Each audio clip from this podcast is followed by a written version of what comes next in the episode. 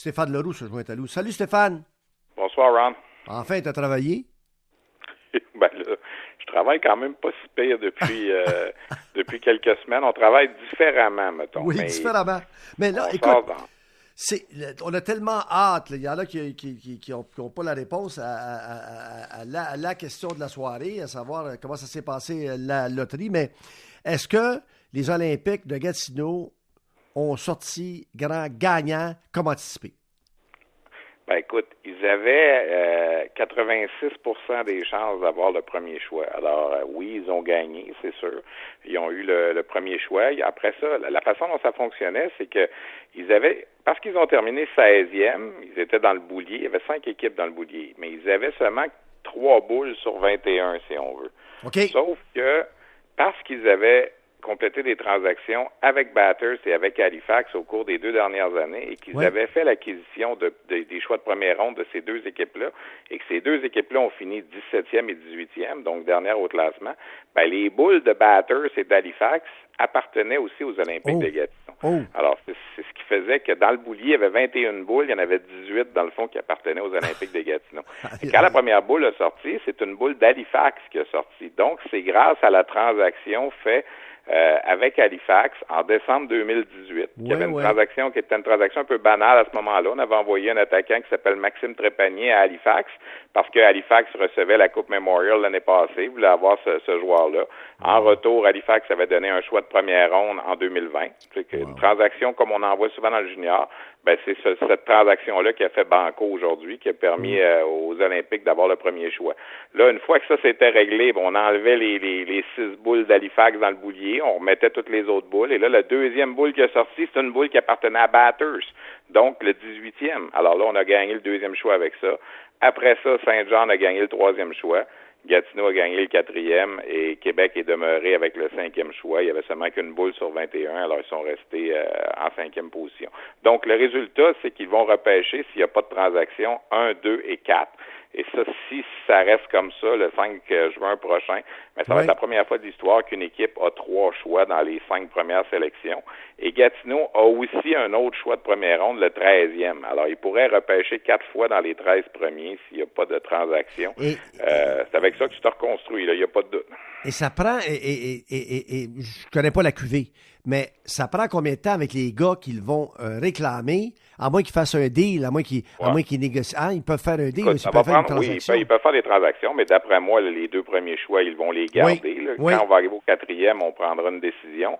Mais, euh, tu sais, il a déjà commencé, le travail était déjà commencé depuis cette saison. On avait deux, trois bons jeunes de 16-17 ans. Alors là, on va greffer ces choix-là.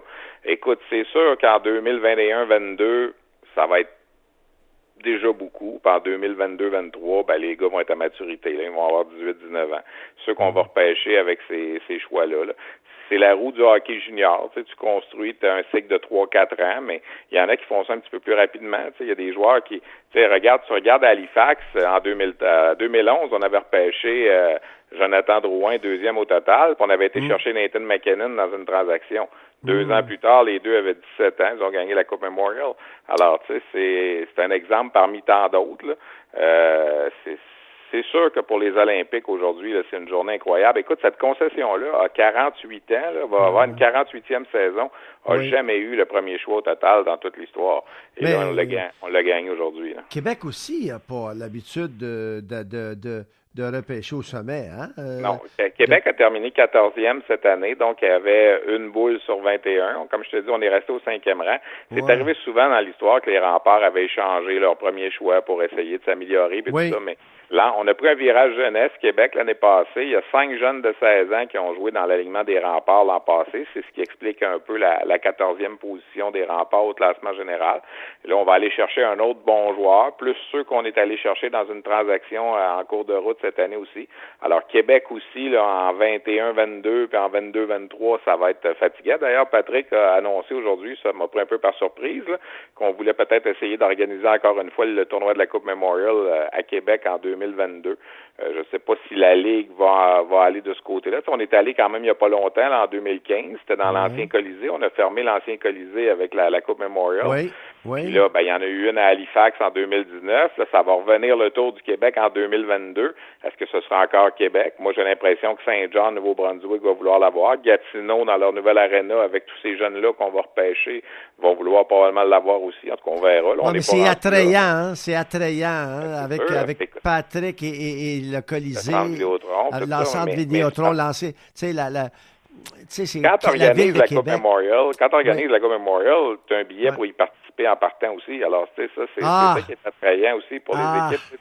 Tu y rentres comme équipe hôtesse, assurément, ah. tu sais. Alors, euh, euh, c'est toujours, euh, c'est toujours ça aussi. Mais écoute, pour revenir aux Olympiques aujourd'hui, je, je, regardais ça, tu sais, repêcher quatre fois dans les 13 premiers, là, c'est demande à n'importe quelle organisation sportive de n'importe quelle ligue. Tu sais, je veux dire, j'ai fouillé là, dans les archives. C'est arrivé trois fois qu'une équipe a repêché comme ça quatre joueurs là, tu sais, dans les euh, mettons les 15 premiers là, puis tu sais, c'était arrivé à Laval dans le temps en 96, puis il y a trois de ces quatre joueurs-là qui ont éventuellement joué dans la Ligue nationale, tu sais, Jonathan Girard, François Beauchemin, Éric Chouinard, il a joué moins longtemps, mais il a joué quand même. Mmh. Et là, je regardais après ça, Rimouski a déjà repêché quatre fois dans les huit premiers en 2006. Wow. Ben, Jordan Caron a joué dans la Ligue nationale, Patrice Cormier a joué dans la Ligue nationale. c'est des gars qui avaient été repêchés. Alors là, tu te dis, Gatineau va en repêcher quatre dans les treize premiers. Il y en a probablement deux là-dedans qui vont se rendre à la Ligue nationale, peut-être trois, tu sais, si on a la, main heureuse. Le gars qui est classé numéro un, puis la liste, elle va sortir officiellement demain, la liste des meilleurs espoirs médias. Il s'appelle Tristan Luneau. C'est un gars qui est originaire de la région des, des Bois-Francs, Victoriaville. Il a joué avec les Estacades de Trois-Rivières cette année. Puis, euh, écoute, il penchait du côté des États-Unis il y a un an. Et là, avec tout ce qui se passe, puis avec le fait que maintenant, il sait que là, si c'est les Olympiques, maintenant les Olympiques ont le premier choix. Gatineau est maintenant dirigé par Louis Robitaille, le gars qui coachait à Victoriaville dans les dernières mhm. années. Moi, je mhm. pense que c'est une, formalité. Là. Luno va, va annoncer qu'il s'en vient dans la LHGMQ, puis il va être le premier choix de, de ce repêchage-là pour, euh, pour Gatineau là, avec les autres choix, ben là, on va regarder les autres jeunes qui suivent. Il y en a des bons d'un maritime. Il y a quelques quelques autres bons Québécois aussi. On va-tu y aller avec deux attaquants, un défenseur, euh, ben non, euh, deux défenseurs, un attaquant? Mais c'est sûr que quand tu as trois des quatre premiers espoirs, là, écoute, il faudrait vraiment que tu sois malchanceux pour que ça fonctionne pas. Là. Euh, tu peux-tu quand même me parler euh, rapidement, euh, je sais qu'il reste quand même euh, quelques semaines, là, mais on parle de repêchage en juin dans la Ligue nationale de hockey. Ouais. c'est dans le béton, hein, Alexis Lafrenière. C'est, ah, c'est dans le béton. Mais ben, deux, trois, deux, deux, trois, oui, j'écoute. C'est jamais dans le béton tant que c'est pas annoncé, là, mais je vois mal une équipe qui a le premier choix ne pas prendre la. Tu sais, j'ai vu l'autre jour le, collègue Craig Button qui, qui soutenait que peut-être si les Red Wings de Détroit avaient le premier choix, qu'ils aimaient beaucoup l'Allemand Tim Stutzle. Ils ont repêché un Allemand en première ronde l'année passée, un défenseur, Moritz Sider, euh, mais j'en doute. Honnêtement, là, je serais renversé que ce soit pas la Lafrenière le premier choix. Mais après, comme tu as dit, là, c'est ouvert. Il y en a qui aiment Stutzle, l'Allemand.